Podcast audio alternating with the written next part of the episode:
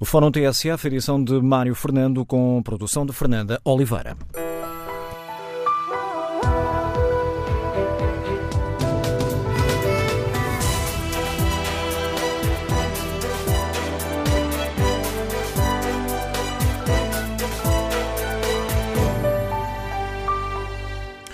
Bom dia. Na sequência da renovação do estado de emergência e da introdução de novas medidas restritivas no combate à pandemia, o Presidente da República fez ontem um apelo com uma visível carga dramática no sentido de encararmos o momento atual como sendo, de longe, o período mais difícil deste combate. Marcelo alertou para o facto de se jogar tudo até março, inclusive. Não vale a pena esconder a realidade fazer de conta, iludir a situação. Porque essa situação é mesmo a pior que vivemos desde março do ano passado. O que fizermos todos, poderes públicos solidários e portugueses, até março, até março, inclusive, determinará o que vão ser a primavera, o verão e, quem sabe, se o outono. E joga-se tudo nas próximas semanas, até março, inclusive. Por isto, segundo o Presidente, é preciso agir depressa e drasticamente, sem perder o rumo. O que verdadeiramente importa nestes momentos mais difíceis e mesmo mais dramáticos é não perder a linha de rumo, não perder a determinação, não perder a capacidade de resistir, de melhorar e de agir. Se for verdade que desta vez a vaga começou ao Ocidente e Portugal é dos primeiros e não dos últimos a sofrer a pandemia, então é preciso agir depressa e drasticamente. Mesmo sabendo que o custo é elevado, é imperioso travar a escalada e já. Sabemos todos que o custo brutal destas medidas mais duras é, de longe, muito inferior ao custo em vida, saúde, economia e sociedade destruídas por uma pandemia que vá até outubro deste ano. Temos mesmo de travar a escalada em curso. E já, seguindo o exemplo dos nossos profissionais de saúde, em caráter, consistência entrega e espírito de missão. Aliás, o Presidente é claro sobre aquilo que os portugueses têm necessariamente de fazer para tornar viável o combate. Temos de ser mais estritos, mais rigorosos, mais firmes no que fizermos e do que não fizermos. Ficar em casa, sair só se imprescindível e com total proteção pessoal e social. Só assim será efetivamente viável testar a tempo e rastrear os possíveis infectados, diminuindo a disseminação do vírus. Em paralelo, decorre o processo de vacinação e Marcelo clarifica que as prioridades não podem ter equívocos.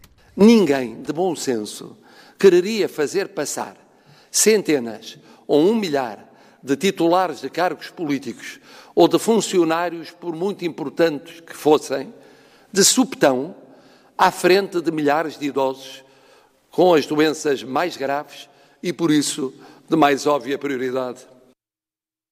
Posto isto, no Fórum TSF desta manhã, queremos saber a sua opinião sobre o apelo do Presidente da República. Estamos preparados para mais dois meses de restrições. Como é que os poderes públicos e os portugueses podem fazer mais e melhor?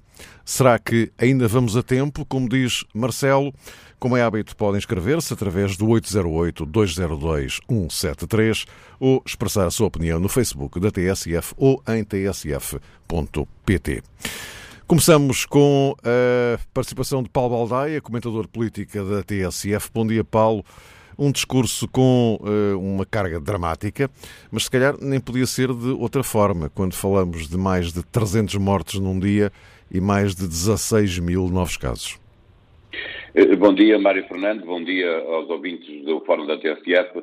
Eh, eu parece-me que o Presidente da República ontem, até pelo tempo que durou a sua mensagem ao país, com a assertividade com que foi feita, esteve no, no ponto certo para explicar aos portugueses o, o tempo dramático que vivemos, sem dúvida nenhuma, o tempo mais difícil eh, desde a pandemia que começou eh, em março, que tem pressionado os hospitais a um nível eh, que já devia ser assustador para toda a gente, com, com a, a fila, as filas de ambulâncias paradas na, à, porta das urgências dos hospitais, mas parece que estas imagens funcionam um bocadinho como as imagens do tabaco, eh, em que primeiro impressionam e depois tornam-se banais e as pessoas já não ligam, eh, e, e obviamente que eh, a escalada que se vive nesta pandemia obriga a que todos sejamos convocados, foi aquilo que o Presidente da República fez,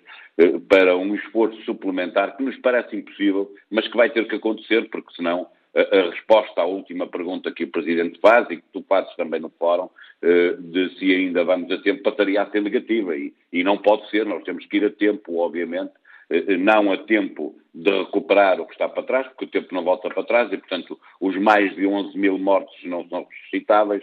Eh, as pessoas que estão nos cuidados intensivos também já não se podem tirar de lá, nem sequer aquelas que vão chegar nos próximos dias, eh, porque eh, eh, quando falamos em 15 mil novos casos num só dia, significa que à volta de 150 pessoas vão parar, acabarão por ser internadas, só em relação ao dia de ontem, acabarão por ser internadas no, nos hospitais, uma parte dessas vai ainda pressionar mais os cuidados intensivos que estão já a chegar ao limite, e, portanto, eh, eh, quem ouviu ontem o Presidente da República eh, e não consegue perceber o, ponto em que estamos, então também nunca vai perceber, e, portanto, temos aqui, de facto, um problema. Mas o Presidente também falou, também chamou a atenção que há alguns negacionistas, pessoas que não estão a perceber o que está em causa e que é preciso chamá-los à razão, obviamente, e, mas também há aqui um papel do Estado de, que tem que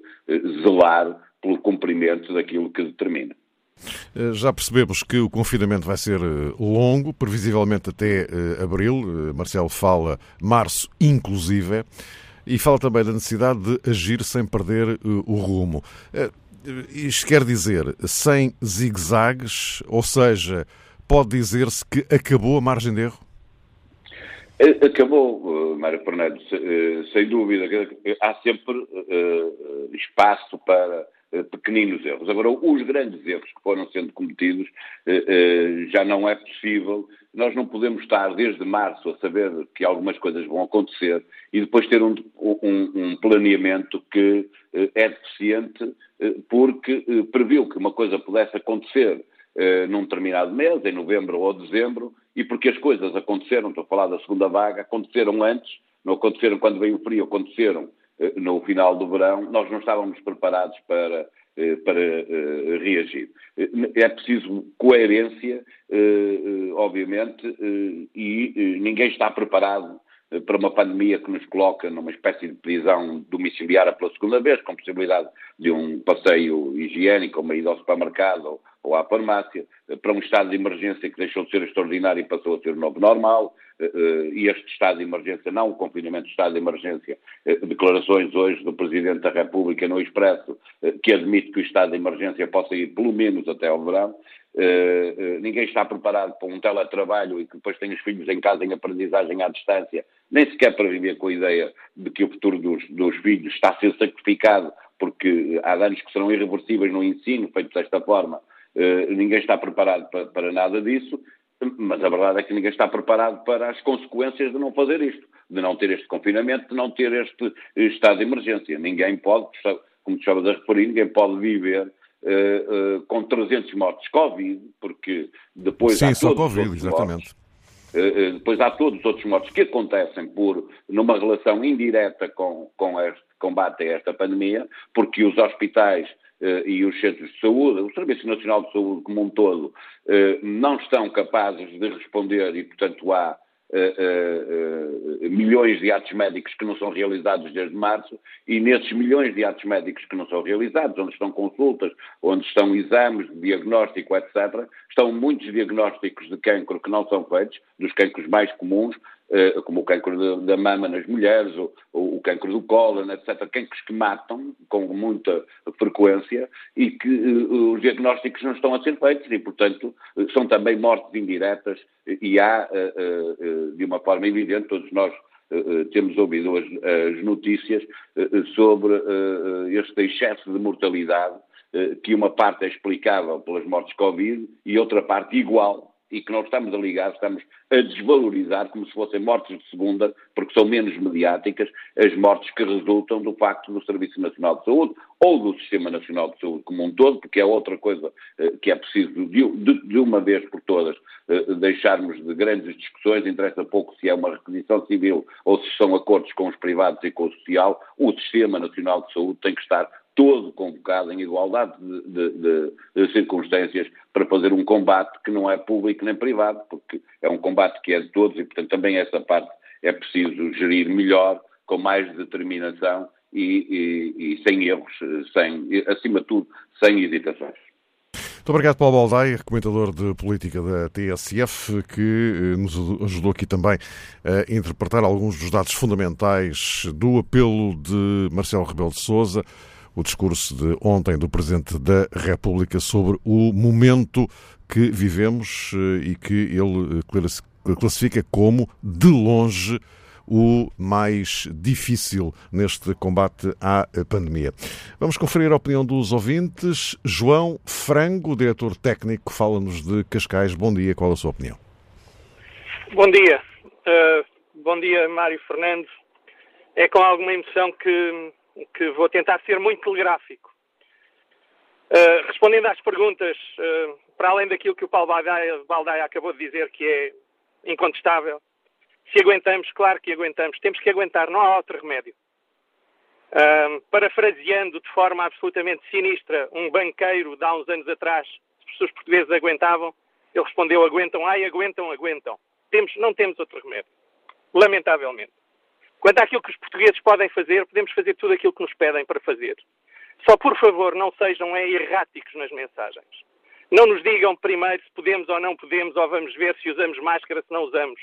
Quando há uma semana atrás perguntaram à Ministra da, da, da, da Saúde o que é que ia fazer quanto às máscaras sociais ou às máscaras que as pessoas usam e fazem, e que, está, que a Senhora Ministra nos diz que está à espera de alguma indicação internacional que cola as nossas decisões àquilo que vem de fora.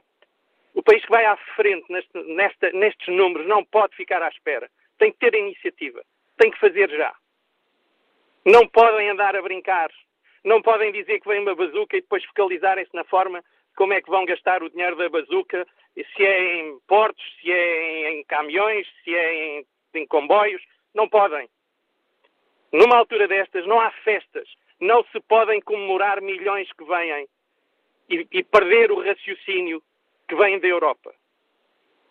É lamentável. Não se pode primeiro mandar as pessoas para a festa do Avante, para a praia, para os teatros, para aqui, para ali, para lá, com toda a segurança, dizem eles. É que toda a segurança de março trouxe-nos aqui. Toda a segurança de março trouxe-nos aqui.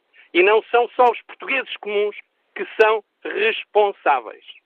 Se repararmos, quanto à indicação de se usarem máscaras como deve ser, tudo aquilo que é público na imagem do governo, nas, quando aparecem nas televisões, todos os membros do governo hoje, hoje em dia já aparecem com estas máscaras mais sofisticadas.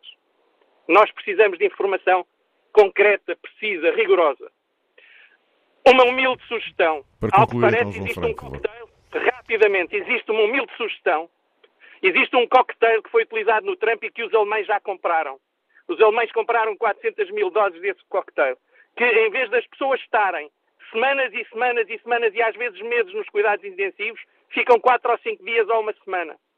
Se esse cocktail for comprado e aplicado em Portugal, só isso libertará centenas e centenas, se não milhares de pessoas dos cuidados intensivos. Acelera o processo. É senso comum. Haja dinheiro. Se há dinheiro para tanta coisa, haja dinheiro. Termino dizendo o seguinte. As declarações do Sr. Bastonário da Ordem dos Médicos hoje são lamentáveis. Quando há um estado de emergência e tanta exceção para tanta coisa, temos cento e tal ou duzentos médicos há anos em Portugal à espera de serem resolvidos e de serem integrados no Sistema Nacional de Saúde vindos da Venezuela. Quando Portugal manda, em situações de catástrofe, médicos, enfermeiros, bombeiros para qualquer país, quando assim acontece, esses países que os recebem estão preocupados sobre se a disciplina A tem isto ou aquilo ou mais ou menos que a disciplina dos cursos dos países deles? Ou agradecem simplesmente alguém que ponha mão neste tipo de decisões? Temos 200 médicos desperdiçados. Tem disso depois, muito obrigado, agradeço o tempo que nos dispensaram. Bom dia, João Franco, muito obrigado pela sua participação. Vamos ao encontro de mais um ouvinte, Fernando Pereira, empresário, fala-nos de Oliveira do Hospital. Bom dia. Qual a sua opinião? Muito bom dia Fórum TSF e bom dia a todos os ouvintes que neste momento estão a ouvir. Em primeiro lugar, quero dizer que o Sr. Presidente da República estimo muito, mas também na altura própria as autoridades nacionais não fizeram o que deviam ter feito. Quando em março, abril e maio confinou-se este país, acontece que as pessoas cumpriram, os deveres foram feitos, só que depois, eh, como todos temos conhecimento, o Sr. Presidente da República, o Sr. Primeiro-Ministro foram ao teatro, ao Campo Pequeno, com duas mil pessoas. Depois as convenções partidárias, os encontros políticos. Quer dizer, tudo isto deixou de ser responsabilidade para ser mais uma situação em que tudo era fácil, tudo era simples. Só que depois tivemos outros problemas. Os problemas das empresas, na altura, ainda hoje se arrastam e esses ditos tantos, tantos eh, milhares de milhões de garantias mútuas, foi só para alguns, não foi para todos. Hoje as empresas estão asfixiadas, os problemas são os mesmos ou mais graves ainda do que quando foi de confinamento. E porquê? Porque se facilitou, porque se brincou, eu penso que as pessoas deveriam ter era o raciocínio da responsabilidade, o cumprimento de todos. Eu ainda este ano, e a minha família, o Natal e o Ano Novo, passámos em casa sozinhos, sem ninguém. Respeitámos, fizemos aquilo que devíamos. Assim como também dizemos aos nossos funcionários, quando vão para casa, não façam o que não devem. Que devem respeitar o próximo. E respeitar o próximo é cumprir os nossos deveres as nossas obrigações. Ora, então, veio o dia 1 de dezembro, o dia 8 de dezembro, veio o Natal, veio o fim do ano, foi as festas. Nada disto devia ter acontecido. Hoje temos um problema grave para resolver, em que o próprio governo deveria, em minha opinião, já ter assumido que os privados também contam para o apoio a esta pandemia, para que a morte não seja aquilo que nos espera todos, ou quase todos, infelizmente, se não houver o apoio necessário e a dignidade de cada um para podermos ser responsáveis, responsabilizando-nos nós, responsabilizando também os próximos. Ora, acontece que se essas pessoas decidem, tivessem empresas, tivessem responsabilidades como nós temos e outros como nós, não fariam o que estão a fazer. Estão a matar-nos cada dia que passa. Com esta situação, Fomos o melhor do mundo, é verdade, em março e abril. Hoje somos o pior. Porquê? Porque acho que faltou a dignidade de defender um povo, a dignidade da responsabilidade de cada um e de todos. E isso, meu amigo, lamento dizê-lo, nunca esperei de ver o nosso país mergulhado como está. Temos hospitais, pronto, em Miranda do Corvo, dia que dia na televisão, que tem 70 camas. Temos os privados, por que não? A vida custa mais do que o valor que se paga para o bem da saúde pública nacional. Depois temos outros problemas. São pequenas para concluir, coisas. Então, são... Fernando Pereira, por favor. Vou concluir. Vou concluir dizendo de que não é necessário, por vezes, as pessoas terem grandes estudos. É necessário conhecerem o que é que é a vida, onde é que nós estamos, para onde é que queremos ir. É isso que eu quero dizer. Muito obrigado. Muito obrigado, Faço um apelo. Os hospitais privados fazem parte também do nosso país. Deem condições, já que não as tiveram. Os centros de saúde que estão fechados por este país fora fazem parte deste país. Os médicos estão nos conselhos que não têm tanto trabalho como têm nos centros distritais, podiam fazer algumas triagens lá nos centros de saúde, à noite ou de dia, e os hospitais que estão escalonados para estes conselhos pode ser o mesmo trabalho. Portanto, fica então, meu amigo, é fica então mais este apelo. Fica mais este apelo deste empresário que nos falou de Oliveira do Hospital. Outro ouvinte, Carlos Lopes, consultor, fala-nos do Porto. Uh, bom dia, qual a sua opinião sobre este apelo do Presidente da República? Muito bom dia, uh, permitam-me cumprimentá-lo e os ouvintes da rádio TSF. Uh, o apelo é um apelo que todos os portugueses também eh, fazem em conjunto uns para os outros e principalmente em relação eh, ao governo, a todos aqueles da TGE, nas direções regionais de saúde, centros de saúde, hospitais, estamos todos no mesmo barco.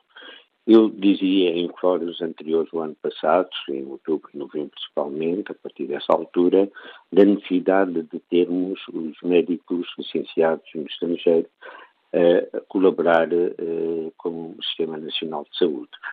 Foi com grande satisfação pessoal que vi o Sr. Presidente da República por decreto e depois o Governo, através do Sr. Primeiro-Ministro, a comunicar aos portugueses de que, apesar das opiniões dos responsáveis ou do responsável máximo da Ordem dos Médicos, que arrastam pura e simplesmente prolongam no tempo artifícios de condicionantes para uh, ter esses mesmos médicos estão já em Portugal, seja o número cento e tal, ou 200, ou o que for, médicos e enfermeiros principalmente, alguns até com uma especialidade uh, sobre infecções, internamentos intensivos e tudo isso, e, e surpreendeu-me até ver o responsável da Ordem dos Médicos que tudo dependia de uma breve e simples prova de português.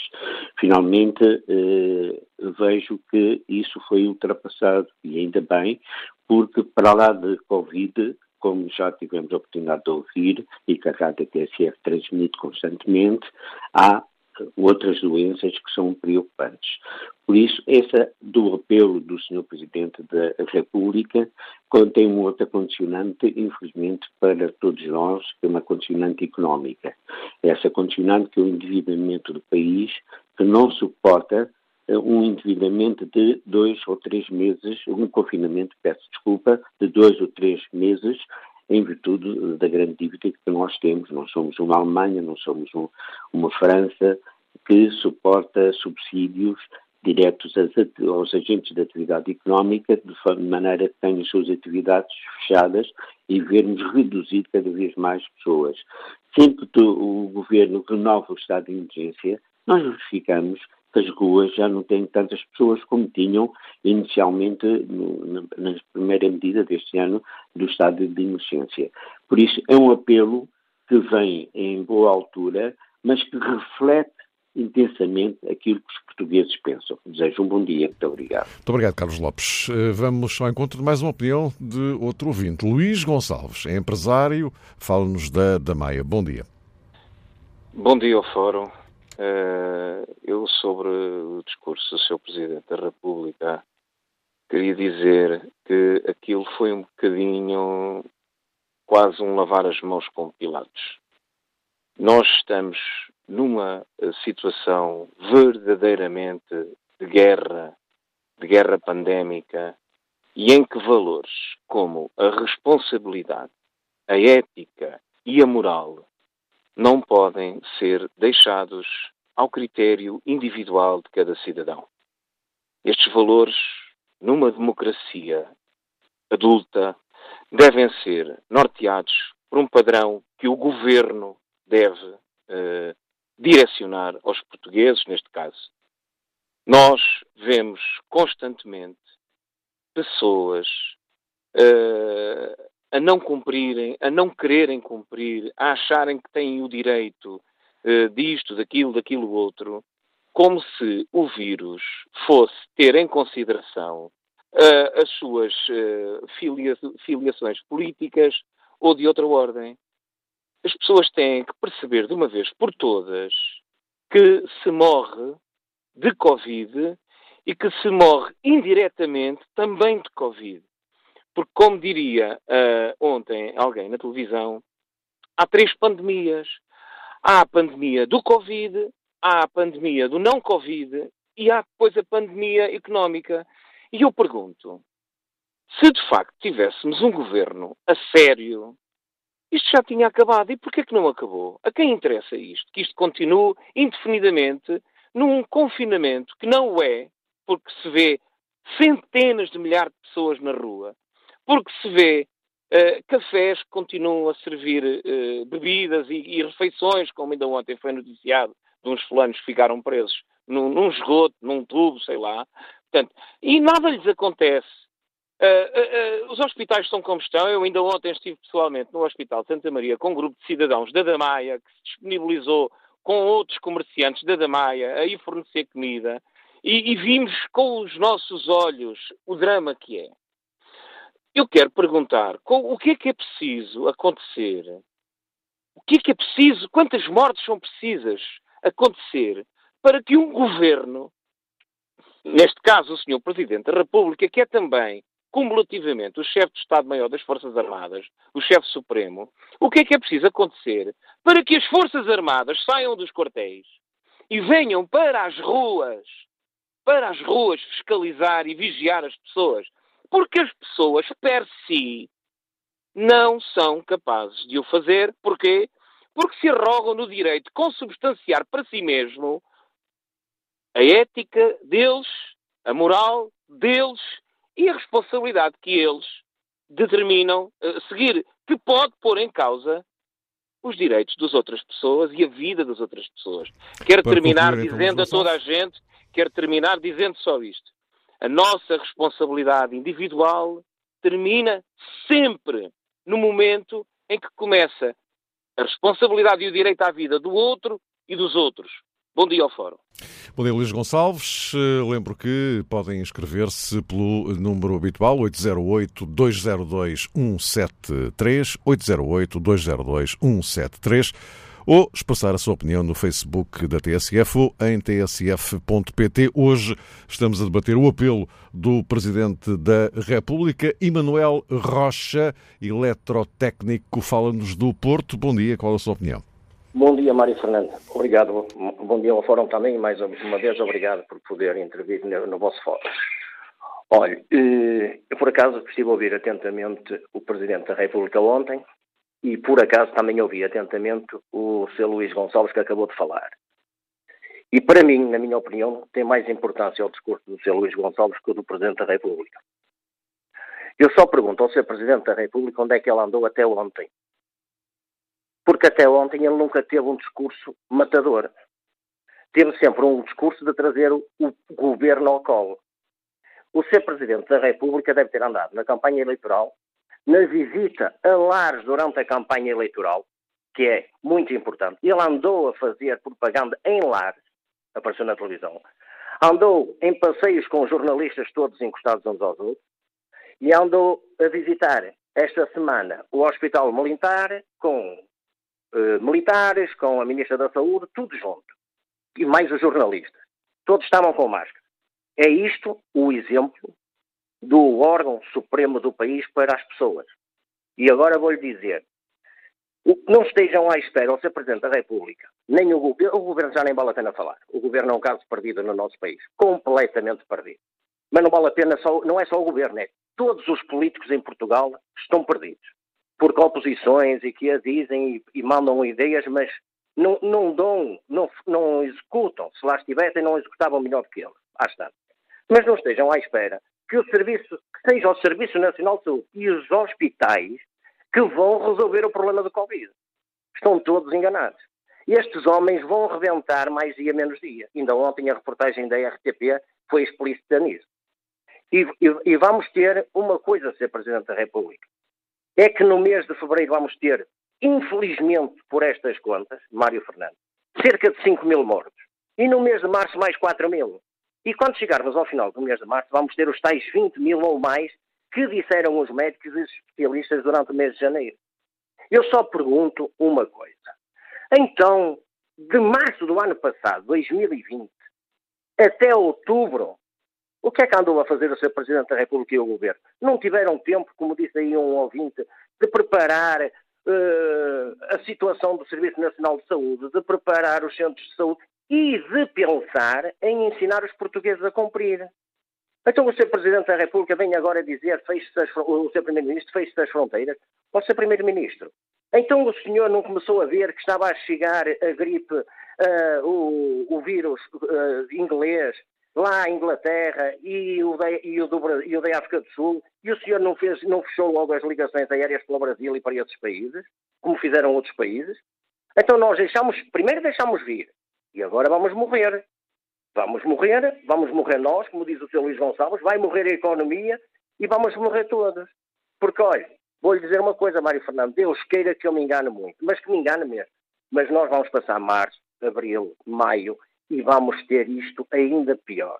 Infelizmente vai ser isto. E já houve alguém concluir, que Rocha, que, quando, para concluir, quando chegarmos ao fim do ano, vamos ter ainda muita coisa para resolver por favor, os portugueses fiquem em casa e protejam.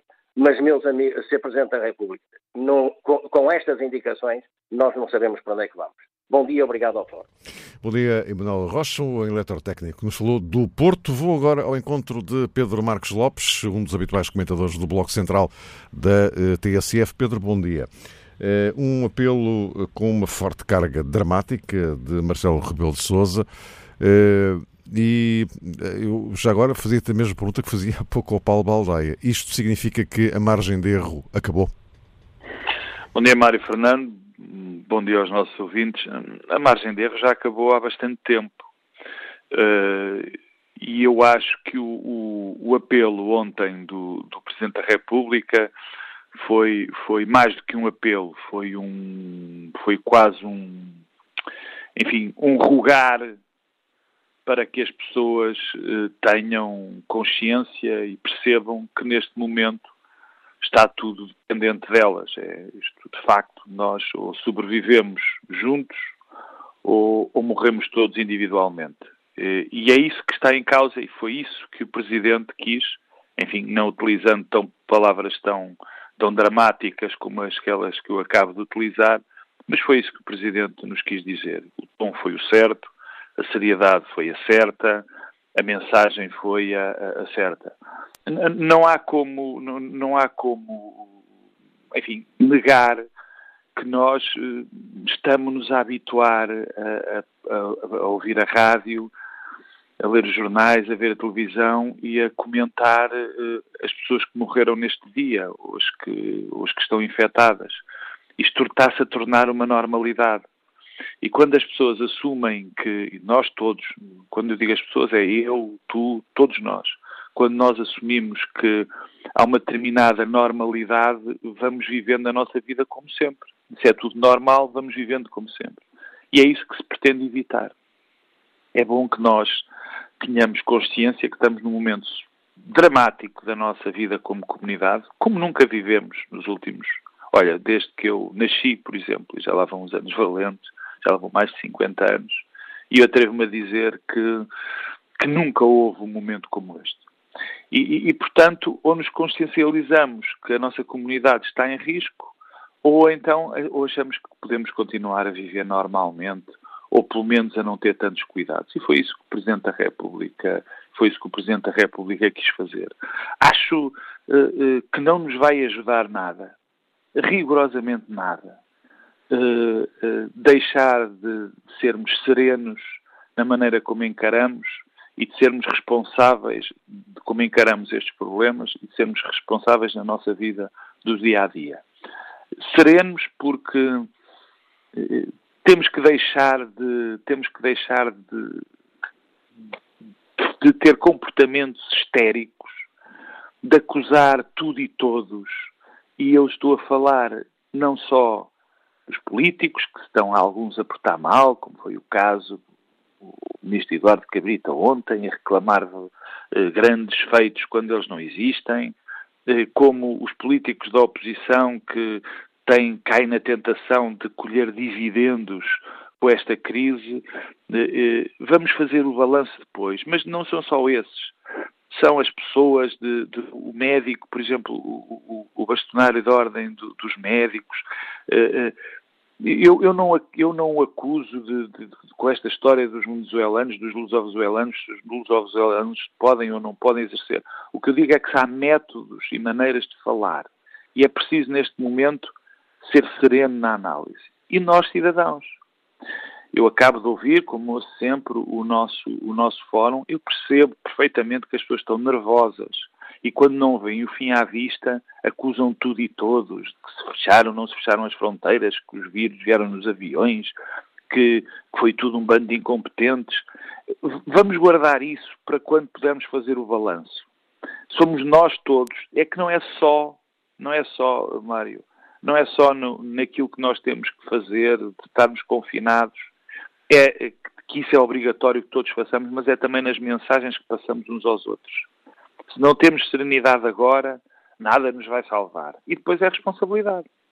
A responsabilidade que, enfim, está muito relacionada com a serenidade. Quer dizer, temos que perceber. E o que é que, oh Pedro, o que é que os, o, o, o, Presidente apelava uh, aos poderes públicos e aos portugueses? Em relação aos portugueses, já ficou claro o que é que, uh, na opinião dele, devem fazer. E o que é que, o que, é que podem fazer os poderes públicos? Uh, a, expressão, a expressão é curiosa, porque não, não, fala, não, não fala dos poderes Muito políticos, bem. mas sim exatamente. públicos. É? Exatamente, é? olha, exatamente, percebes? Quer dizer, é, foi exatamente essa a expressão, foi da parte da responsabilidade. É essa a parte da responsabilidade. Não é só no governo, que cometeu muitos erros, mas eu também lembro que eh, nunca se passou uma crise como esta. Nenhum de nós sabe. E, portanto, não havia nenhum governo no mundo que estivesse mais bem preparado. Sim, há, foram tomadas muitas decisões para a frente e para trás, Bom, eu também me lembro da Organização Mundial de Saúde dizer que não era aconselhável a máscara e agora toda a gente ser impensável andarmos sem máscara. Toda a gente, toda a gente andou perdida. Ainda continuamos a andar. Uh, portanto, quando ele apela aos poderes públicos, é não só ao governo, não só ao governo, mas a todas as entidades responsáveis, por exemplo, na questão da vacinação. Uh, nós não podemos suportar e é também aí que têm que ser responsabilizadas as pessoas e um apelo à, à, à, civilidade.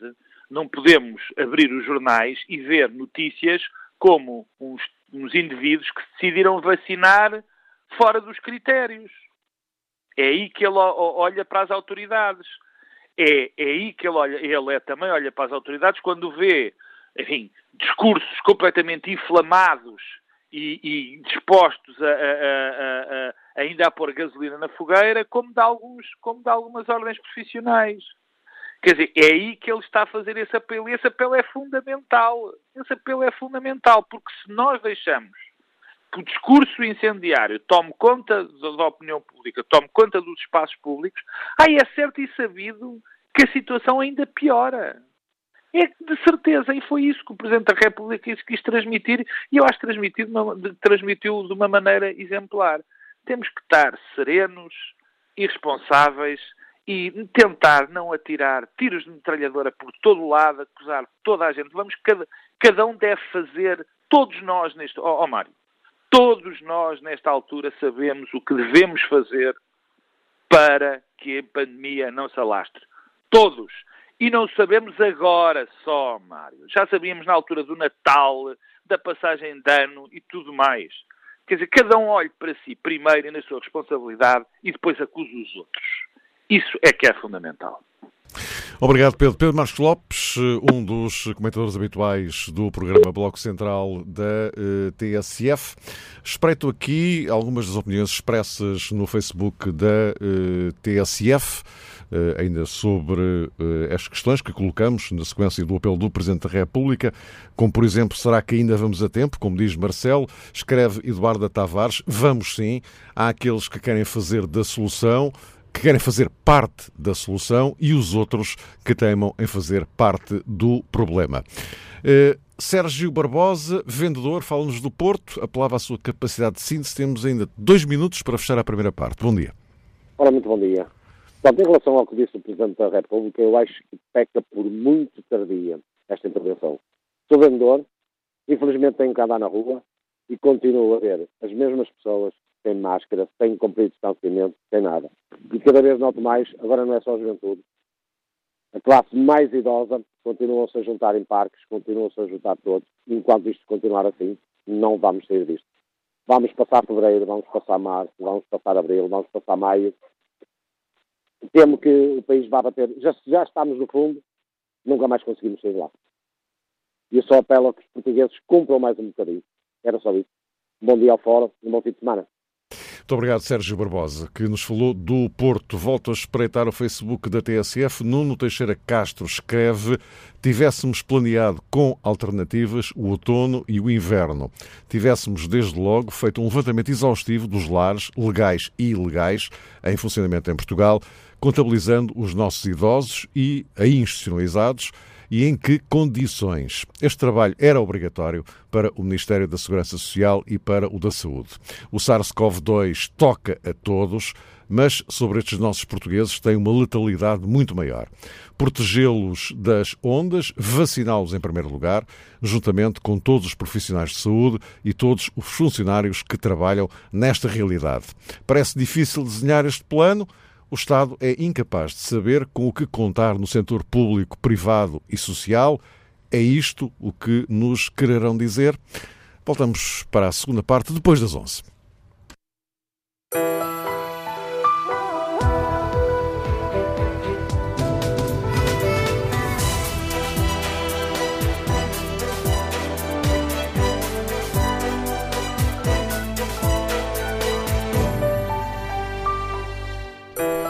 Bom dia, passam 8 minutos das 11, segunda parte do Fórum TSF, edição de Mário Fernando, produção de Fernando Oliveira.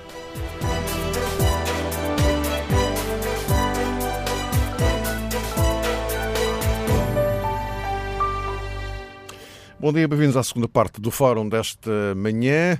Queremos saber a sua opinião sobre o apelo do Presidente da República feito ontem à noite. Estamos preparados para mais dois meses de restrições. Como é que os poderes públicos e os portugueses podem fazer mais e melhor? Será que ainda vamos a tempo, como diz Marcelo? Na abertura desta segunda metade do fórum, Maria de Belém Roseira, ex-ministra da Saúde, muito bom dia, obrigado muito pela sua participação. Dia. É uma das personalidades que subscreveu uma carta aberta ao Presidente sobre os critérios de vacinação. Antes de saber a sua opinião sobre o, o, o significado e o apelo do Presidente ele próprio, eh, em relação a esta, esta carta aberta, eh, como também o Presidente falou sobre a vacinação, eh, dizendo que aquela ideia que se generalizou um pouco de que mil políticos iam ser vacinados de subtão, que não é bem assim. Ficou mais esclarecida com essa referência do Presidente? Ora bem, eu acho que o, o Presidente uh, teve um discurso uh, de apelo, uh, digamos, a todos nós, no sentido de que adotemos os comportamentos que a gravidade da situação exige. Porque nós estamos perante uma situação muito grave. E, e bastaria esta pressão que se está a verificar sobre os hospitais, não só nas camas de internamento, de enfermaria, chamemos assim, como de cuidados intensivos. E o adiamento sistemático da atividade programada, com duas exceções, nos centros de saúde, para isto ser um sinal de alarme extraordinário. Mas dizer-lhe o, o, o seguinte, que é importante para que os ouvintes percebam. Toda a literatura científica dá prioridade ao fator idade nos critérios de vacinação.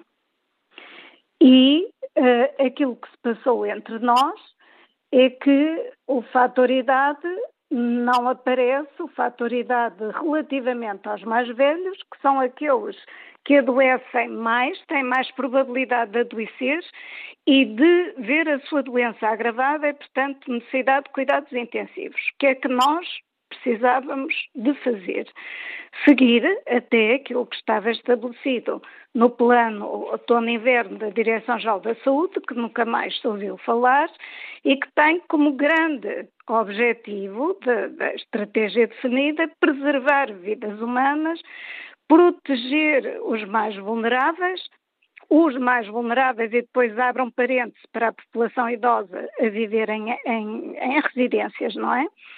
E preparar a resposta ao crescimento epidémico da Covid-19. E esta implementação era uma implantação em cascata, portanto há uma prioridade destas, uh, destes critérios. E nunca mais se ouviu falar disto desta maneira.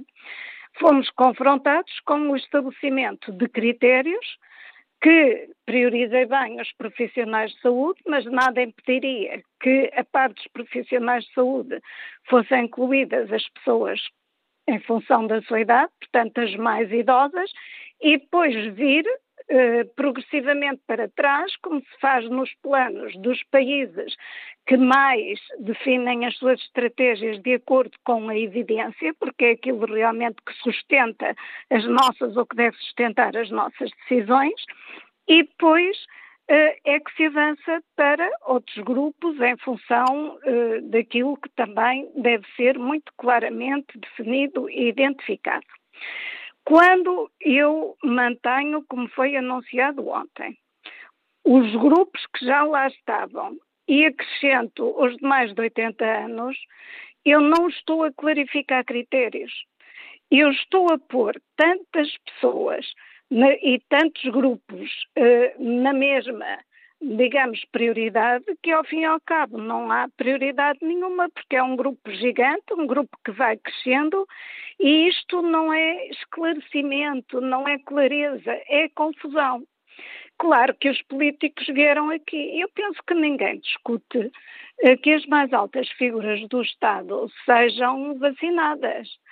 Agora, obviamente que tem que se discutir aquilo que é mais adequado perante uma situação pandémica, que é, em primeiro lugar, salvar vidas, em segundo lugar, salvaguardar uh, o, o, sistema de saúde que cada país tenha e depois atingir a imunidade de grupo, que é aquilo que se pretende, porque uh, tem, que ser, uh, tem que ser vacinadas muitas pessoas, uh, os cientistas falam em 70% da população, 80%, para conseguirmos essa imunidade de grupo.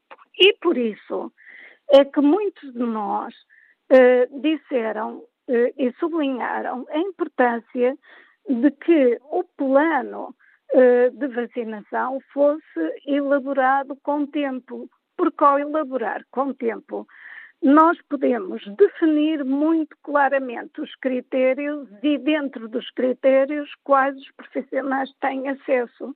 O que é que está a acontecer todos os dias? Está a acontecer todos os dias que verificamos que pessoas que até o simples bom senso levaria a que não fossem vacinadas, aproveitaram a onda e aqui vai disto. Isto não pode ser. Não pode ser porque temos poucas vacinas. Se temos poucas vacinas, temos que as aproveitar bem. E o plano deveria definir como uh, cada frasco tem cinco ou seis doses uh, de, de, primeira, de cada toma da vacina, deveria também estar definido, no caso de sobrar vacinas, como é que elas imediatamente são encaminhadas para os grupos que têm que ser vacinados. De, de, acordo com o tal escalonamento de, de, prioridades. Ao não fazermos isto, como é evidente, não conseguimos gerir bem esta situação. Por outro lado, também teríamos, como fizeram na Alemanha, Inglaterra, eh, nos países que prepararam as coisas com tempo, identificar locais onde muita gente possa ser vacinada. Porque se eu realmente coloco todo este esforço em cima dos centros de saúde, a atividade programada uh, passa a ficar para trás e nós sabemos o que é que está a acontecer. Porque se nós formos identificar, uh, uh, digamos, o engarrafamento de acesso que neste momento existe para patologias no Covid, e uh, o agravamento da doença das pessoas que não têm Covid e uh, as suas consequências, que só se avaliarão em toda a sua dimensão daqui por bastante tempo, nós verificamos que os centros de saúde têm que ser resguardados realmente para fazer o seguimento dessas pessoas. Se nós os engarrafamos com esta atividade, muito mais gente vai ficar para trás. E é por causa disso que existe esta enorme preocupação. Portanto, seguir as orientações que estão hoje mais do que validadas. Explicitar muito claramente quem tem acesso, que profissões é que têm acesso e em que condições. Uh, aliás, neste momento, nós temos uma percentagem elevada uh, de, de, profissionais de saúde, segundo dizem, vacinados no âmbito do Serviço Nacional de Saúde, mas no âmbito do setor social e privado ainda não os temos. E eles são profissionais de saúde na mesma, estão sujeitos ao risco de adoecer se estiverem na linha da frente e depois sujeitos ao risco de propagar a doença com mais facilidade, porque contactam com muita gente doente que vai ter, eh, que vai procurar os seus serviços. Portanto, isto é muito claro, está muito claramente estabelecido relativamente a quem faz estas coisas com tempo, com ponderação, seguindo a evidência científica e olhando para o país como um todo e definindo uma coisa que é essencial.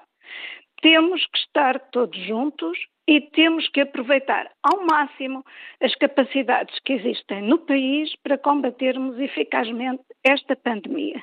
Se assim fizermos, e quanto mais depressa o fizermos, menor será o período do confinamento a que estaremos obrigados. Isto é tão simples, tão claro, tão evidente, que não se consegue entender como é que não são seguidos estes passos com toda a clareza, toda a transparência e, digamos, toda a informação junto da população e todo o envolvimento daqueles que estão disponíveis para ajudar. Muito e, obrigado. portanto, é essa a nossa preocupação fundamental. Muito obrigado, Maria de Belém Rosera. Eh, não é preciso, ou melhor, já não preciso fazer a outra pergunta que lhe ia fazer, porque entretanto já respondeu.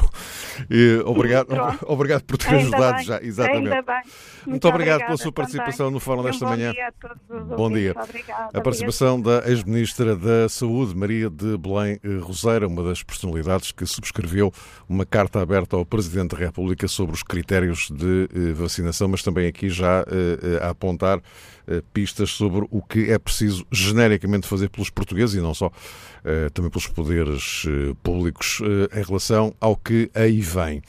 Vamos retomar o contacto com os ouvintes. Luís Figueiredo é professor, fala-nos de Vila Real de Santo António. Bom dia. Qual a sua opinião sobre o apelo do Presidente da República? Bom dia a este grande Fórum da Liberdade e da Democracia. Aquilo que eu queria dizer e manifestar era a minha viva preocupação pelas dezenas de milhares de idosos que, face àquilo que foram as circunstâncias históricas por um bloco central durante 50 anos, que possa, que não responde.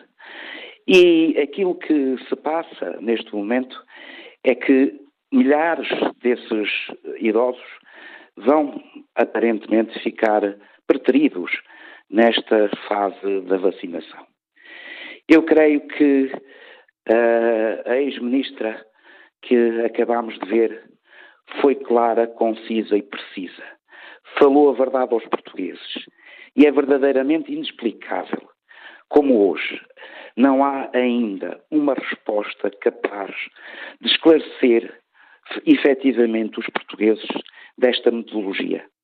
Eu recordo que acabei de comprar o jornal e vi que na Segurança Social de Setúbal tinha havido mais um caso, que tinha um conjunto de pessoas que não eram para ser vacinadas, tinham tido acesso à vacina e tinham sido vacinadas.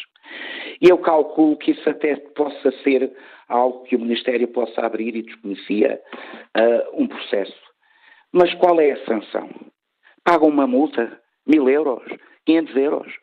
É isso o preço de terem passado a perna a milhares de portugueses que estão à espera da sua vacina? Bom dia, Fórum. Muito obrigado, Luís Figueiredo, pela sua participação no fórum desta manhã. Continuamos a conferir as opiniões dos ouvintes sobre o apelo do Presidente da República. Uh, Licínio Oliveira trabalha numa fábrica de automóveis em Oliveira das Meias. Uh, bom dia, qual a sua opinião? Ora, bo, ora, bom dia, senhor. Bom dia para todo o fórum, em primeiro lugar. Eu queria falar do apelo o Sr. Presidente da República. O Sr. Presidente da República fala, mas esqueceu-se do fim de semana passado. Quem fez o apelo foi ele, para todos ir votar. E eu pergunto, todos ir votar em vez de ficar em casa, eu acho que as eleições era, podia demorar mais dois ou três meses. Não, eh, aumentou os casos, aumentou as mortes, e o Sr. Presidente da República é o velho ditado que diz olhei para o que eu faço, mas não olheis para o que eu digo. Ou ao contrário. Aumentou os casos, o Sr. Presidente da República não é, não é o culpado? Em vez de fazer o apelo para as pessoas ficarem em casa. Só uma pequena precisão, eh, porque este aumento de, de, casos não tem a ver com os últimos tem, dias. Tem, eu, na, na, minha, na minha maneira de ver, tem so, a ver também com isso. Eh, porque tudo bem, eh, tudo bem, manda, eu, estou, a dizer, é que os, reflexos, os reflexos normalmente vêm duas a três semanas depois. Portanto, Sim. daqui a duas, três semanas poderemos verificar se há ou não reflexos disso. Não é só uma, uma precisão, não nada de. Nada, só mesmo para precisar a, a questão. Eu mas acho continua, que a minha maneira continua. de ver que era escusado as eleições. Ah, isso é outra coisa, claro. To, toda, a gente, sim, sim. toda a gente anda à procura de taxa. Ele, quando mandou fechar tudo, o Sr. Presidente da República, mandaram coisar, e as, e as pessoas, mais ou menos, tentam cumprir. Pode haver um ou outro que não coisa. Mas manda as pessoas ir votar, sair de casa. E, e depois diz que a culpa é dos outros, não é nossa. Pronto, eu, Muito obrigado, Luciano Oliveira. Bom dia e obrigado. Sua opinião também. Mais um ouvinte. Beto Tavares é desenhador, fala-nos de Santarém. Bom dia, qual a sua opinião sobre o apelo do Presidente bom, feito Bom dia e bom dia a todos os portugueses. Olha, eh, alguém tem que dizer alguma coisa mais otimista. Ouça, eh, eu sou responsável, tenho noção desta coisada toda, mas eu sou daqueles que me preocupo mais com a economia fragmentada do que com a questão em si. Uh, já agora há, uma aberração que eu gostava que o senhor aí projetasse, que se diz a toda a hora e por gente responsável, que é distanciamento e afastamento social. O que nós precisamos mais é, é de socialismo físico, meu amigo, físico. As pessoas que aprendam a dizer de uma vez. Atenção ao distanciamento físico, mais nada. E eu acho que todos os portugueses são civilizados, olha, mas falando na economia, que isso é que me preocupa, estão, uns, uns espaços estão abertos, outros não estão. Na minha opinião, havia de estar tudo aberto. Eu não entendo, eh, hipermercados, pode-se andar lá toneladas de gente. No entanto, os pequenos comércios estão fechados com, com, com, com, toda a, com toda a gravidade que isso pode causar a todos os comerciantes. E eu, batendo nisso, se as pessoas fossem disciplinadas e, e às portas das coisas uma pessoa, três pessoas, a economia, na minha opinião, podia estar a funcionar e, e não estar esta questão que, na minha, na minha opinião, causa uma ansiedade tremenda no estado psicológico, ansiedade, sistema nervoso. Isto rebenta com as pessoas todas, meu amigo. Mas já agora, para fechar, gostava de lhe dizer uma, uma, uma coisa muito simples. Há uns meses eu vi, o senhor vai ao Facebook, um senhor que eu entendo, não é um merceeiro, é um senhor de muita categoria, que é o presidente da AMI, o, o, o professor Dr. Fernando Nobre, e há um inglês também que falou, que eu agora não me recordo o nome, sinceramente. O professor Dr. Fernando Nobre, que é um homem dos teatros de guerra e é um epidemiologista eh, fantástico, penso eu. Há, há outros que têm outras opiniões. Não sei se o senhor ouviu, mas eu convido.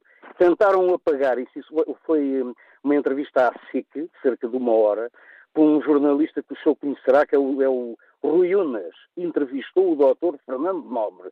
O senhor havia é, de haver... Não é jornalista, mas, eh, mas sim é apresentador. Pronto, sim, ok. Sim, sim, Rui Unas entrevistou o senhor, está para quem quiser ver, se ainda não apagaram, mas ao que sei, têm tentado apagar a entrevista.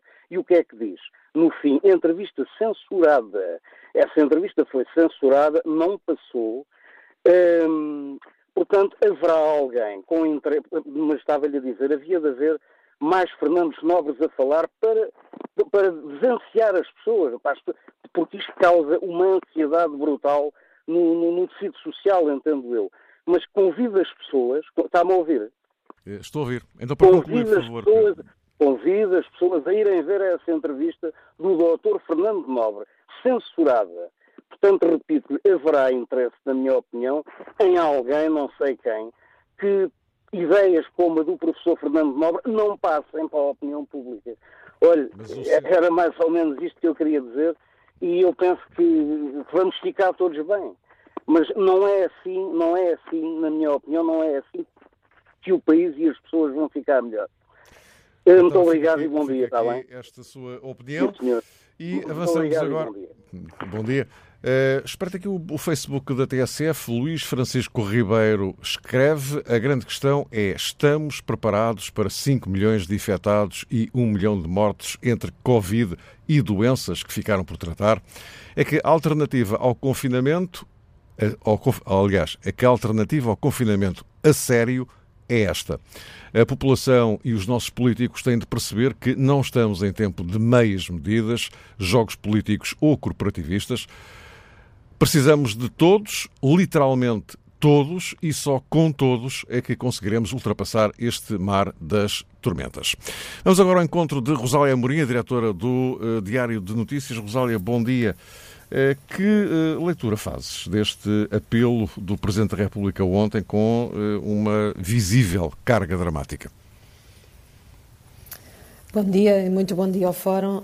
Realmente o momento exige essa carga dramática. Por um lado, faço aqui uma leitura de um discurso que me pareceu já mais a tónica do segundo mandato, que será o segundo mandato do Presidente Marcelo Rebelo de Sousa, vários, eh, várias personalidades da sociedade portuguesa, inclusive, por exemplo, Marcos Mendes, que escreveu esta semana no Diário Notícias, pediram eh, ao Presidente um segundo mandato mais interventivo, liderante e também federador.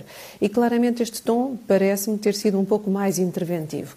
Portanto, não houve aqui uma volta de 180 graus no discurso, mas houve um sublinhar e uma forma interventiva de o fazer e de deixar aqui vários avisos ao governo, por um lado, aos portugueses, pelo outro.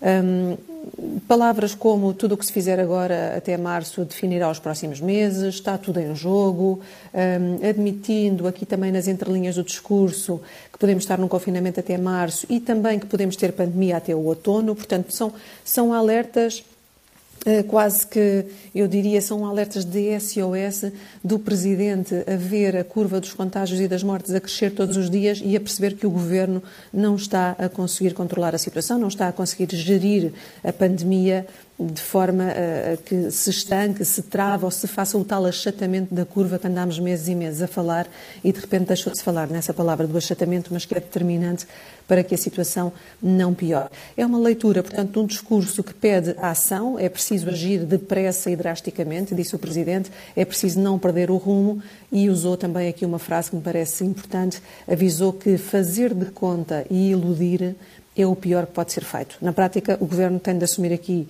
algum descontrole da pandemia, agir em conformidade e ser muito rápido na atuação.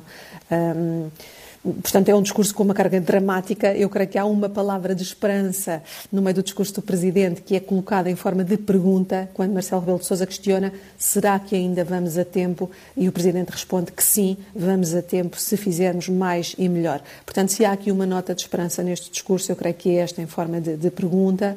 Eh, voltando a, a, às críticas mais negativas, eh, há uma crítica também muito clara ao, ao, processo de vacinação, nomeadamente à vacinação decidida para os órgãos de soberania.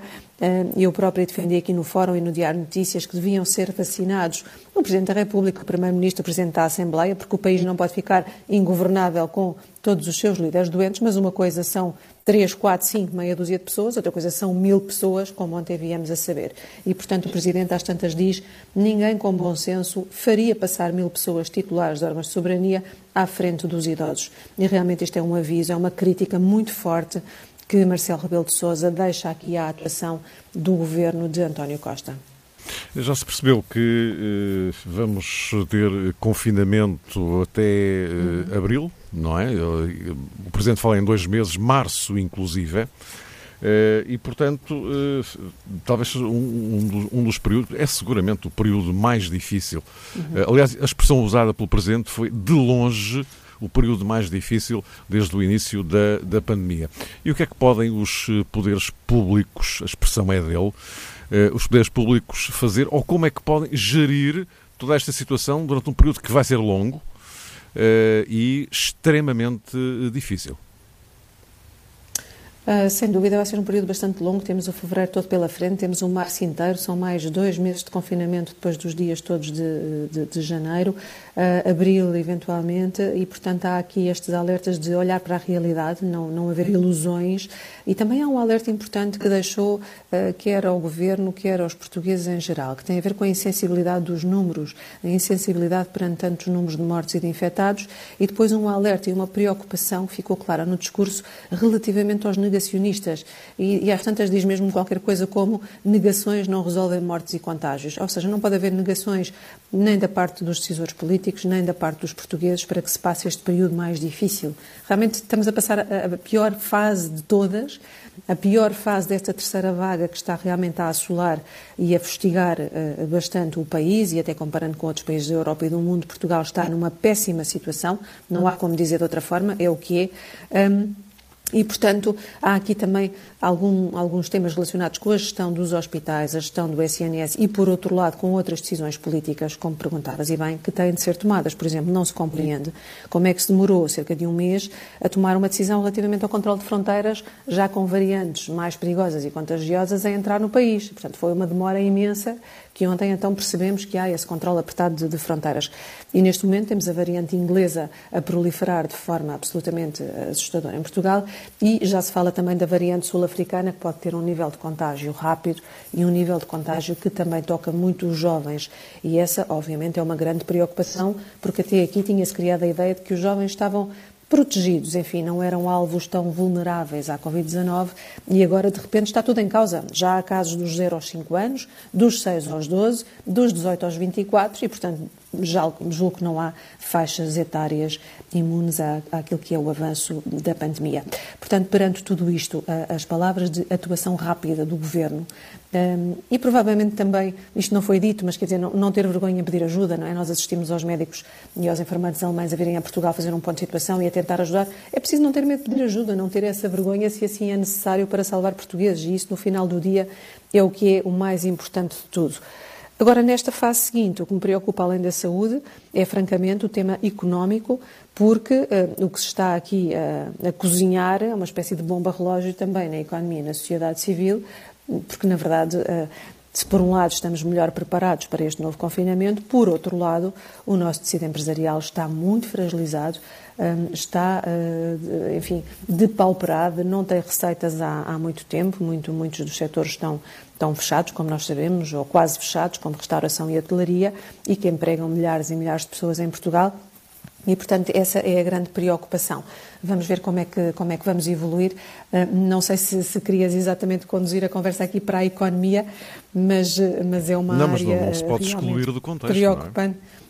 Não é? se pode excluir e, e, ainda para mais ontem ontem Rubini que é o, o economista norte-americano que ficou conhecido por antever a crise de 2018 veio alertar uh, numa conferência claro que agora tudo à distância mas uma conferência que decorreu a partir do Porto alertar para um risco de dívida muito grande no caso de Portugal para um risco de se tornar insustentável essa dívida e para o risco também de vir aí a austeridade Vítor Gaspar, que foi Ministro das Finanças e está agora no FMI, ontem também veio alertar que a austeridade chegará uh, e que é preciso que o Governo comece já a preparar o crescimento e a competitividade da economia. Preparar em crise aquilo que será um momento de alguma recuperação. Não podemos chamar-lhe retoma, de alguma recuperação.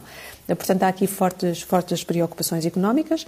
Uh, depois, por outro lado, nós temos setores em Portugal que não podem parar, telecomunicações, aliás, eu estou a fazer este comentário à distância através de uma aplicação, as telecomunicações naturalmente não podem parar, a indústria, os serviços, dar aqui uma nota também importante à agricultura, e de outra forma, estes também são setores na linha da frente, tal como os enfermeiros e os, e os, médicos estão numa linha da frente, estes estão noutra para garantir que tudo continua a funcionar. O tema é mesmo a, a, forma como a sustentabilidade das empresas começa a estar em causa numa altura em que, obviamente, o consumo interno é mais baixo, os índices de confiança dos consumidores baixaram também e uh, estamos agora perante uh, uma enorme expectativa daquilo que possa vir a ser a ajuda da União Europeia, nomeadamente através da tal bazuca de que se fala tanto, não é? De que virão uns milhões de euros para Portugal, fala-se em 40 mil milhões, e, esse, e, esse, dinheiro vai ter de ser aplicado em áreas que precisam, que estão depauperadas, mas também em áreas do futuro. E aqui eu juntaria um outro desafio, uh, que é o desafio da transparência. A forma como estes fundos comunitários vão ser aplicados tem de ser com enorme transparência enorme escrutínio para que vão ser alocados aos sítios certos, aos sítios que nos permitirão sair desta, deste turbulhão económico que nos vai deixar em 2021 e 2022, pelo menos, não, não falaria mais adiante, mas pelo menos nestes dois anos, nos vai deixar realmente numa situação de, de, de grande debilidade económica e já agora, eu julgo que vamos assistir também a um grande crescimento da pobreza. Alguma pobreza que fica às claras, alguma pobreza que é envergonhada de uma classe média e média-baixa, que vai ter aqui os seus rendimentos fortemente penalizados, sobretudo depois de mais este confinamento que te perguntavas e muito bem e que poderá estender-se nos próximos dois meses, sem dúvida mais um desafio, um enorme desafio suplementar que se vai colocar eh, ao Governo. Obrigado, Rosália Amorim, diretora do, jornal, do, diretora do Diário de Notícias, eh, nesta participação também no Fórum eh, TSF. Eu, eu vou retomar aqui o contacto com os ouvintes.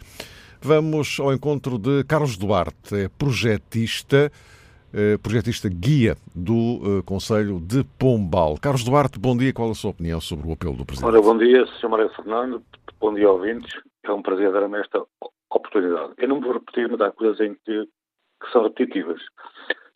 Isto tem quatro aqui quadrantes na minha perspectiva. A nível político, uma vez por todas, isto é uma pandemia para todos os políticos. Ou seja, eu faço aqui, a minha voz vale só um voto, mas faço aqui um, um repto para que todos os partidos políticos se unam todos em prol de uma solução e não de, de carreiras partidárias que isso não traz benefícios nenhum, antes e pelo contrário.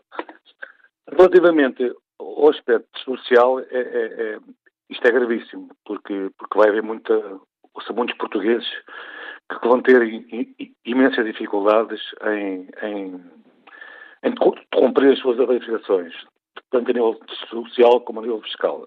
E a, a bazuca europeia que há de vir, uma grande parte dela, o Estado deverá ter, e penso que vai ter em, em consideração uma percentagem dessa verba irá para apoiar as empresas e as famílias mais carenciadas.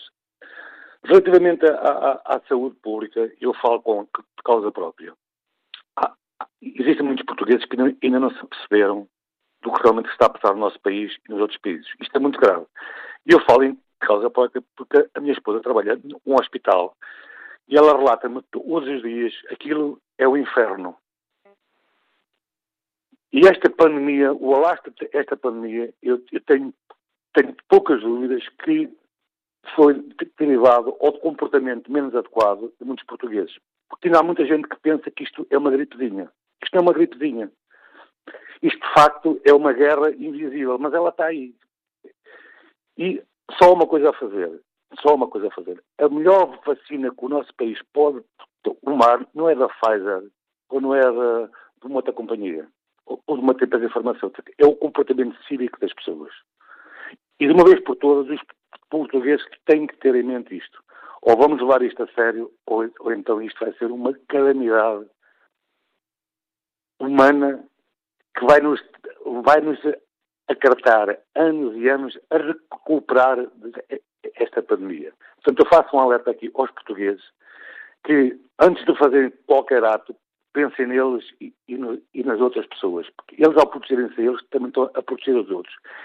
E volto a, volto a referir na minha, na minha honesta opinião, a melhor vacina que o povo português pode tomar é o comportamento cívico de cada um. Relativamente... Para concluir, então, Carlos Duarte... Era só, é só, só um, um segundito. Relativamente a, a, a, ao discurso do Presidente da República, ele peca por tardio, na minha simples opinião, porque está mais que evidente e mais que provado que as medidas anteriormente adotadas não têm sido as, as medidas satisfatórias para resolver isto de uma vez por todas. Portanto, eu subscrevo na íntegra ao comunicado do Sr. Presidente da República. E mais um alerta fácil. A melhor vacina que os portugueses possam tomar é o comportamento individual de cada um. Só assim será possível minimizar o número de doentes, o número de mortes diárias e, e uma coisa muito mais grave. é que isto vai demorar anos, que pessoas que não podem ter consultas, que têm outras doenças, e que não podem fazer o rastreio, porque não há, não há meios humanos nem, nem técnicos para, para precaver o alastramento de outras doenças. Portanto, não me escuso. Uh, uh, volta a, a, a, Ok. Muito obrigado pela sua participação. Vamos ao encontro de mais eh, um ouvinte, neste caso uma ouvinte, Maria Inês Sanches, professora, fala-nos de Carnaxide. Bom dia, qual a sua opinião? Muito bom dia, bom dia ao Fórum, bom dia ao Sr. Jornalista. Eu tenho estado muito atenta às intervenções de, dos vários, vários participantes.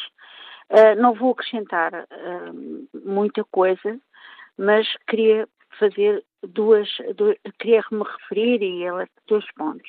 Primeiro ponto, que estava na base da questão, uh, o discurso do Presidente, pronto, não vou, não, está à vista, eu penso que tal e qual como o anterior uh, participante foi tardio, estas medidas já deviam ter sido tomadas há muito mais tempo, mas também não quero aqui inflamar ou, ou, culpabilizar ainda mais o, o, o governo, porque uh, no, na TVI eu vou dar o exemplo, achei de uma humildade do discurso do Primeiro-Ministro, portanto que assumiu o falhanço, mas também quero fazer a mesma observação que tem sido feita ao longo da manhã.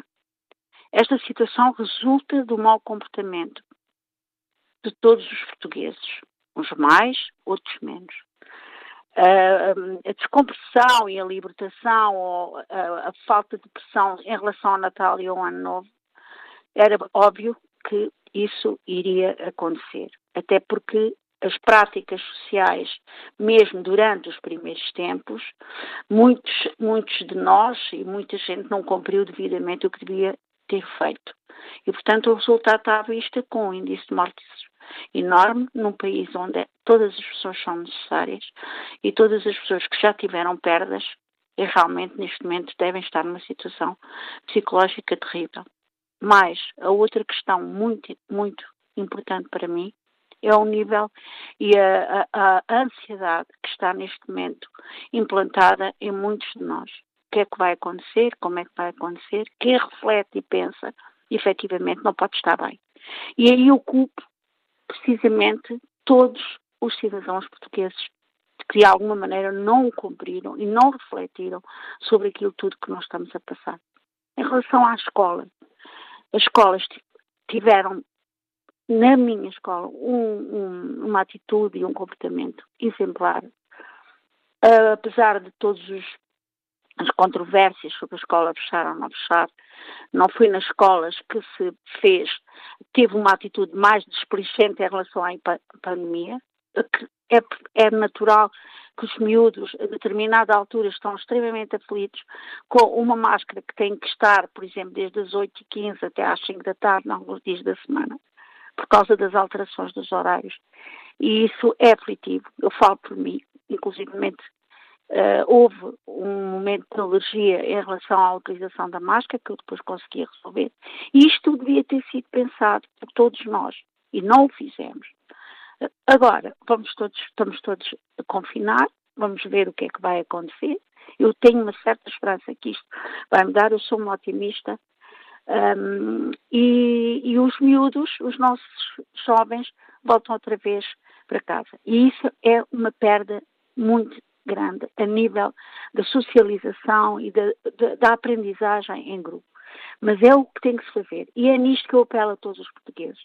Não pensem, não pensem só na questão do, de, dos números de, de, do, do, aumento dos doentes, pensem nas outras coisas que estão na retaguarda, que são tão importantes para a sociedade portuguesa.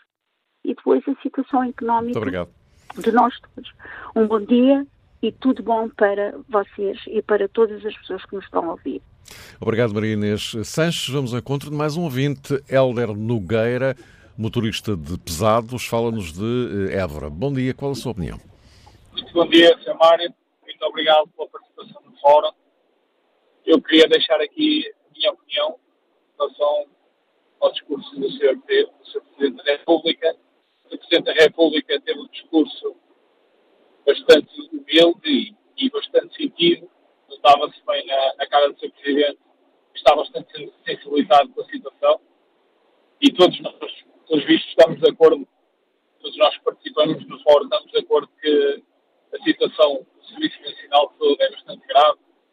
E eu gostaria de, de deixar aqui uma ideia para que fosse pensada os especialistas, para que fosse uma hipótese a colocar futuramente, que era muito fácil. Nós observamos quando toda esta pandemia aconteceu na China, foi feito um hospital em duas semanas, com capacidade para 10 mil camas, então, só para trabalhar com doença, a doença de Covid. Isso seria perfeito se nós pudéssemos aqui em Portugal, pudéssemos aqui em Portugal concretizar isso, mas é impossível. Nós não temos infraestruturas, não temos estas condições, mas temos as infraestruturas criadas. É preciso que haja boa vontade de quem queira fazer e de quem queira concretizar isso. São os hospitais privados. Se os hospitais privados quiserem intervir juntamente com o governo e dizer nós estamos preparados para ajudar o país nesta pandemia, seria perfeito acionar os privados só para o Covid. Só, pura e exclusivamente para o Covid. Mais nada. Todos os especialistas de certeza que iriam dizer que isso seria um ambiente perfeito para trabalhar o Covid. Porque iríamos poder libertar o Serviço Nacional de Saúde da pressão que está a sofrer e o Serviço Nacional de Saúde poder, poder trabalhar tudo aquilo que está em atraso. Eu acho que isso seria uma solução a pôr em cima da mesa. Se todos quiséssemos, acho que é possível. Eh, e, e era esta. Muito obrigado, Helder Nogueira, também pelo queria sua... deixar em, em aberto. Pela sua participação. Muito, fica aqui, muito obrigado. Fica aqui a sua eh, opinião. Eh, continuamos a conferir a opinião dos ouvintes sobre o apelo do Presidente da República feito ontem à noite. E agora, Carlos Nunes, comercial imobiliário, fala-nos do Porto. Bom dia. Muito bom dia. Eu sou Mário Fernando. Sim, estamos a ouvi-lo. Portanto, eh, a minha opinião é a seguinte. A nível, a nível de, de portanto, de podermos eh, olhar para, para o país e ver aquilo que falha, nós olhamos, por exemplo, para os transportes públicos, em que, portanto, não há eh, acompanhamento, nem se toca na ferida. Portanto, quando se olha e se vê tanta gente a entrar em transportes públicos, com máscaras muitas vezes mal colocadas, Portanto, acho que aqui o, o, o, eh, o governo e, portanto, quem direito devia olhar para isso e, e, mesmo até a comunicação social devia de olhar para isso. Uh, fechar os cafés, fechar tudo, uh, atirar com a economia para o chão, uh, portanto, e, e, não olhar para aquilo que se passa, portanto, no resto do país, em que, portanto, olhamos para os lares, os testes não são feitos porque é que não se usa os testes rápidos? Porque é que não se usa testes rápidos, portanto, a nível de, de, de quem está a trabalhar nos hospitais, de quem está a trabalhar em fábricas, de quem está. Portanto, fala-se tanto em testes rápidos e, e, tanto que foi prometido nas escolas testes rápidos aos alunos e nunca foram feitos. Portanto, isto é inconcebível. E aquilo que Portugal está a errar, na parte do governo, é, é, é, portanto, não é o povo que está a falhar, porque o povo tem que comer, o povo tem que, que muitas vezes lutar para sobreviver e é essa parte do, do, do, do povo que está a sofrer. E, e, e, portanto, olhando para a responsabilidade do Governo e do Presidente da República, esta parte está a falhar em toda a linha. E isso é que é inconcebível. Portanto, eu deixo aqui a minha opinião, agradeço a oportunidade. Muito obrigado, Carlos Nunes, pela sua, muito, pela sua participação. Bom dia. Vamos uh, continuar a conferir a opinião dos ouvintes nesta reta final do fórum desta manhã, durante o qual uh, queremos saber a sua opinião sobre o apelo do Presidente da República expresso ontem, uh, neste, nesta fase crítica do combate à Covid-19. Ivan Ferreira, técnico de telecomunicações de Sacavém. Bom dia, qual a sua opinião? Muito bom dia. O apelo é importante, é um pouco tardio, mas não é o suficiente. Eu digo que não é o suficiente porque nós temos um problema há um ano que é os transportes públicos, que há vários vídeos que circulam no, no Facebook que super lotados, é a pinha, é pessoas empurrarem-se para entrarem, então não há solução. Como não há solução, o governo diz que o contágio é mínimo. E isso é o que acontece. O contágio é mínimo, mas é muita gente e não, eu não acho que, que seja assim tão mínimo uh, nesse termo. E, e falha, e devia haver mais, uma, mais fiscalizações no, nos supermercados. Porque o que acontece é que há muita gente que devia estar em casa, muita gente está infectada e vão aos supermercados fazer compras. Como aconteceu há, há uma semana ou há duas no, em Setúbal, houve um médico que chamou a polícia porque estava uma, um paciente estava infectado, estava no supermercado, era um Lidl, e no total estavam lá 15 pessoas que deviam estar em casa. Eu acho que isto é muito preocupante. Eu, eu fico mais preocupado em ir ao hipermercado do que ir a um café beber um café. Esta é só a minha opinião. Muito obrigado. Ivan Ferreira, fica aqui também esta sua uh, opinião, embora, enfim, não saibamos uh, se é rigorosa. Há alguns casos que foram, foram detectados, é sabido, mas uh, também não me parece que seja assim tão generalizado. De qualquer forma, fica esta opinião de Ivan Ferreira. Agora, Carlos Cudel, empresário, fala-nos de Matosinhos. Bom dia. Bom dia, Fórum. Uh, muito rapidamente, temos pouco tempo e praticamente quase tudo já foi dito, mas eu acho que tem que haver, em primeiro lugar, sobretudo, vontade política. E eu acho que a total ausência de vontade política não permite que a gente consiga avançar positivamente nesta situação.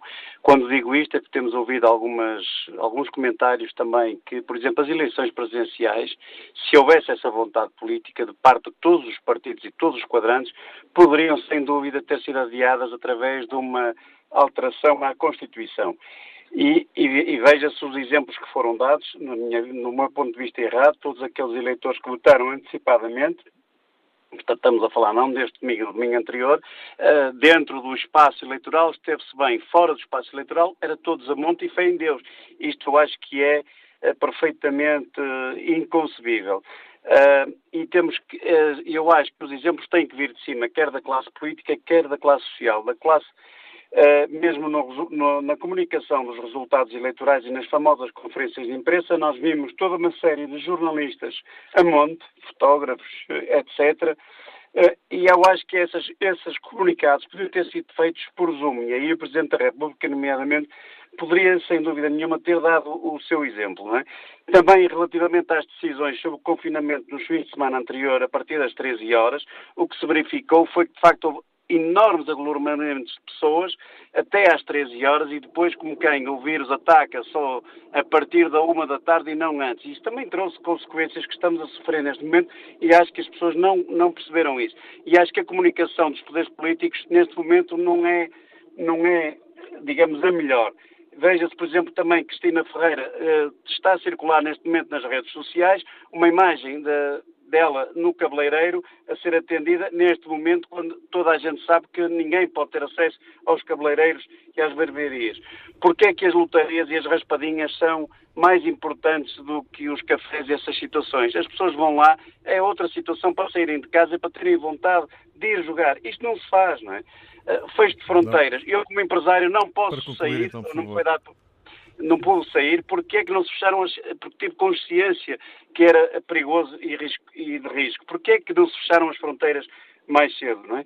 Só um último comentário, porque é que só neste momento trabalhamos com o grupo Pfizer em termos de vacinas? Porque é que já não nos candidatamos também a outros grupos para termos mais vacinas para toda a gente? É isso que eu acho Esses que... Esses contratos são feitos com outras companhias também. A União Europeia já os mas, fez. Agora falta, falta não... chegar às vacinas. Isso é outra história. Obrigado, obrigado uh, Carlos Cudel, pela sua participação. Uh, uh, mas já agora, e isto convém também reter, cuidado com muitas das coisas que surgem nas redes sociais que não correspondem à verdade. É preciso algum cuidado com isso. Estamos mesmo a fechar. José Passos, técnico químico, nos fala do Porto. Se conseguir resumir tudo em dois minutos o máximo, grande capacidade de síntese, é o que eu lhe peço. Muito obrigado. Ok, vou tentar ser sintético e pragmático. Uh, depois de, de, escutar tudo isso, tudo que, que, que ouvimos, uh, resumo só uma coisa. Uh, somos um povo em que eu me incluo, sou português, que não tem o mínimo de educação, não tem o mínimo de civismo, e isso começa, de, não, começa em casa, porque a escola é para ensinar e aprender. Em casa, eu tenho 62 anos, julguei que tivéssemos uma evolução pós 25 de abril. Mas não. Uh, começa nas notícias, nos programas de televisão, uh, e, e, sempre estamos à espera do que os governos, seja ele qual for, direita, esquerda, não sei o que é que isso é, eh, façam por nós. Ou seja, eu que sempre que vivi o antes de 25 de Abril e vivo o pós, estou desiludido primeiro pelos políticos e pelo povo que somos. Precisamos de alguém, só sentimos, só fazemos as coisas se sentirmos no bolso e nas costas. Então, uh, o que é que precisamos mais? É o governo, é o presidente, Temos são os políticos. Como? Temos de concluir. Sim, sim, rapidamente. Falta-nos, falta-nos civismo, e isso não temos, falta-nos educação, e nada do que se passa nos mídia nos ensina a ser civilizados. Então não, obrigado, não, não temos que pedir, ok, só para terminar, não temos que pedir aquela eh, frase do Kennedy, não, não pensemos o que é que o, o- o país pode fazer por nós, mas nós o que podemos fazer pelo país. Só Fica então, sentimos essa- fica então a recuperação Ok, um dessa mensagem de, de John Kennedy no fecho do eh, fórum desta manhã. Eh, Bom fim de semana, voltamos segunda-feira. Fórum TSF volta para a semana, todos os dias entre as 10 e o meio-dia. A edição é de Mário Fernando, produção de Fernando Oliveira. Vamos para a edição do meio-dia.